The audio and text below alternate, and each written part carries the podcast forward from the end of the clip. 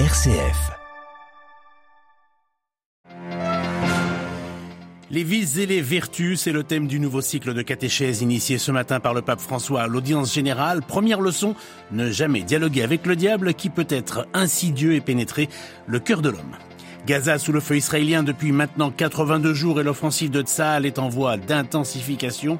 Une catastrophe humanitaire est en cours et les risques d'élargissement du conflit sont de plus en plus élevés. Nous reviendrons sur l'année 2023 en Turquie, marquée, souvenez-vous, par un séisme parmi les plus meurtriers de l'histoire le 6 février. Séisme qui a fragilisé un temps le président Erdogan sans cependant l'empêcher d'être réélu trois mois plus tard. Et puis Noël en Arménie avec les réfugiés du Haut-Karabakh. Ils ont tout laissé derrière eux après la reprise de l'enclave par l'Azerbaïdjan au mois de septembre. Ils tentent maintenant de se reconstruire. Reportage en fin de journal. Radio Vatican, le journal, Jean-Charles Puzolu. Après un long cycle sur le zèle apostolique, François a initié ce mercredi un nouveau cycle de catéchèse sur les vices et les vertus. Devant des fidèles réunis en salle Paul VI au Vatican, le souverain pontife est revenu sur le péché originel du livre de la Genèse où Adam et Ève n'ont pas résisté à la tentation symbolisée par le serpent.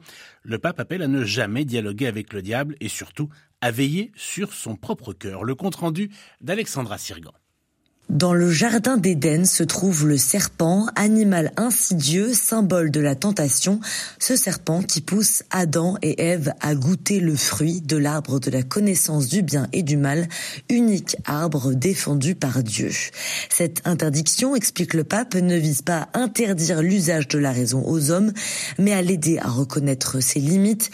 Ne te crois pas maître de tout, mais en garde le Saint-Père, car l'orgueil est l'écueil le plus dangereux pour le cœur ainsi, François appelle à ne jamais dialoguer avec le diable, car il est plus intelligent que nous tous et il nous le fera payer, dit-il. Fermez la porte, fermez la fenêtre, fermez votre cœur, conseille le souverain pontife. Celui qui garde son cœur garde un trésor. Apprenons ainsi, frères et sœurs, à garder notre propre cœur. Bisogna essere custodi del proprio cuore. Alexandra Sirgan. Et à la fin de l'audience, le pape a invité à prier pour ceux qui souffrent des terribles conséquences de la violence et de la guerre. La guerre est un mal, prions pour que les guerres cessent, a notamment déclaré le Saint-Père.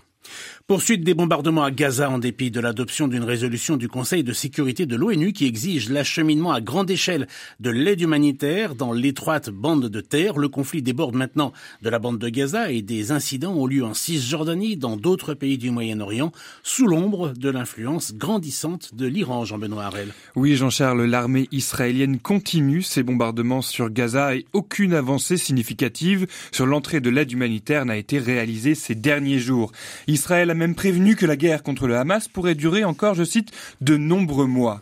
Mahmoud Abbas, président de l'autorité palestinienne, a estimé, lui, que ce qui se passe sur le sol palestinien ces derniers jours va au-delà d'une catastrophe. À Gaza, le bilan actuel du Hamas fait état de plus de 20 000 morts, 54 000 blessés et plus de 2 millions de déplacés. Mais désormais, les combats s'étendent au-delà de la bande de Gaza. D'abord en Cisjordanie occupée, plus de 300 Palestiniens ont été tués depuis la mi-octobre.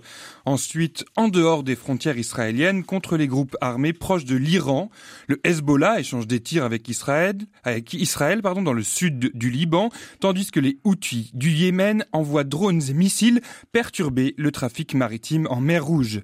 Les troupes américaines alliées d'Israël connaissent également des attaques en Irak et en Syrie, des attaques qui interviennent juste après que Téhéran a promis de venger la mort d'un haut gradé tué dans une frappe israélienne en Syrie. Jean-Benoît Harel, merci. Un important dispositif policier est en place depuis ce matin à Kinshasa, en République démocratique du Congo, pour empêcher la tenue d'une manifestation interdite par le gouvernement. Plusieurs opposants, candidats à la présidentielle du 20 décembre, ainsi que des organisations de la société civile, avaient appelé à une marche pour demander l'annulation du scrutin. Malgré cette interdiction, l'appel à manifester a été maintenu. Quelques incidents ont été signalés ce matin avec les forces de l'ordre obligeant ces dernières à faire usage de gaz lacrymogène.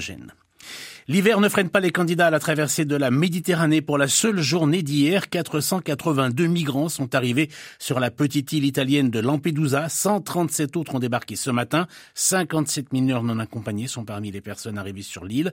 Les conditions météo favorables ont aussi relancé la traversée entre l'Afrique du Nord et la Sardaigne, où deux embarcations avec un total de 38 personnes sont arrivées depuis hier. En Turquie, l'année 2023 a été particulièrement tragique et chargée sur le plan intérieur entre un séisme dévastateur et des élections très disputées. Cette année a été aussi celle des échecs diplomatiques pour le président Erdogan qui continue néanmoins de faire entendre sa voix sur la scène internationale. À Istanbul, Anand. L'année 2023 en Turquie fut d'abord celle d'une tragédie, un double séisme le 6 février qui tua plus de 50 000 personnes dans le sud-est du pays et contraignit plus de 2 millions d'autres à quitter leur région. Bientôt un an après, la reconstruction commence à peine. Elle prendra des années. Malgré l'ampleur de la catastrophe et la lenteur des secours dans les premiers jours, le président Erdogan a été réélu en mai. L'opposition, qui avait fait alliance derrière un candidat unique, est sortie désunie de cette énième défaite. Un avantage pour le président qui espère reconquérir les grandes villes d'Istanbul et d'Ankara au municipal dans trois mois. Sur le plan international, l'année a montré les limites de la diplomatie turque. Ankara n'a pas réussi à empêcher la Russie de quitter l'accord sur les céréales ukrainiennes signé à Istanbul en 2022. À l'automne, la reprise du conflit entre Israël et le Hamas a vu l'une et l'autre des parties rejeter les offres de médiation de la Turquie, lui préférant le Qatar et l'Égypte. Cet échec a poussé Tayyip Erdogan à afficher clairement son camp, celui du Hamas. À Istanbul, un loi pour Radio Vatican. Et à noter qu'après 19 mois de blocage, les députés turcs ont entrouvert hier les portes de l'adhésion de la Suède à l'OTAN. La commission des affaires étrangères du Parlement turc a approuvé le protocole d'adhésion et l'a transmis à l'Assemblée plénière pour adoption définitive, ce qui devrait être fait dans les prochains jours. L'opposition serbe va boycotter le nouveau vote prévu le 30 décembre dans 30 des 8000 bureaux du pays, jugeant que cela ne suffirait pas à faire accepter le résultat des élections législatives du 17 décembre, remportées frauduleusement, selon l'opposition, par la droite mettant en cause les résultats du scrutin. Sept membres de l'opposition observent actuellement une grève de la faim, tandis que des manifestations quotidiennes sont organisées devant la commission électorale.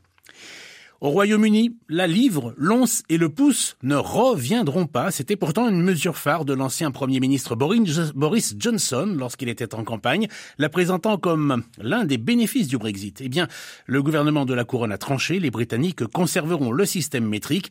Lors d'une vaste consultation menée en 2022, près de 99% des personnes interrogées ont répondu oui au maintien du gramme, du kilo et du litre.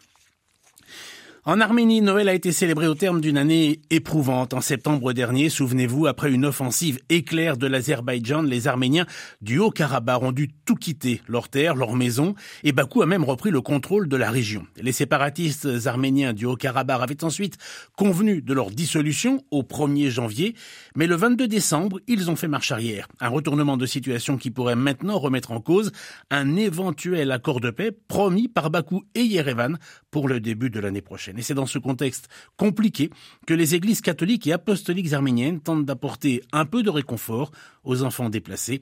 Un sujet préparé par Marine Henriot. Dans l'orphelinat de Gyumri, vers la frontière turque, c'est un jour de fête. Plus de 300 personnes, des anciens pensionnaires et leurs familles, sont attendues pour fêter Noël.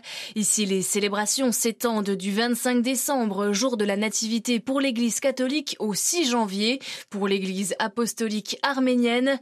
Un Noël cette année entre la peur et l'espérance. Sœur Nariné et sœur arménienne de l'Immaculée Conception, elle gère avec deux autres religieuse, l'orphelinat. On a peur d'être encore notre guerre. Nous travaillons avec psychologues pour pouvoir aider aux enfants qui sont de Haut-Karabakh. Karagiumri, même loin géographiquement du Haut-Karabakh, la guerre est omniprésente. On peut voir les soldats. Nous avons à côté de nous les familles qui souffrent qui sont venus de Haute-Karabakh. L'orphelinat accueille en ce moment une trentaine d'enfants, nombreux parmi eux déplacés par la guerre. Pour 2024, Sœur Nariné n'a qu'un seul souhait. Nous voulons la paix et les enfants aussi. Tout le monde veut la paix et comme ça, nous prions. Un espoir relayé par le pape François dans son message Urbi et Orbi lundi que s'approche le jour d'une paix définitive entre l'Arménie et l'Azerbaïdjan, a-t-il imploré depuis la loge des bénédictions. Et voilà, c'est la fin de ce journal. Merci à toutes et à tous de l'avoir suivi. Prochain rendez-vous à 18h. Vous retrouverez Delphine Allaire. Au revoir, excellente journée.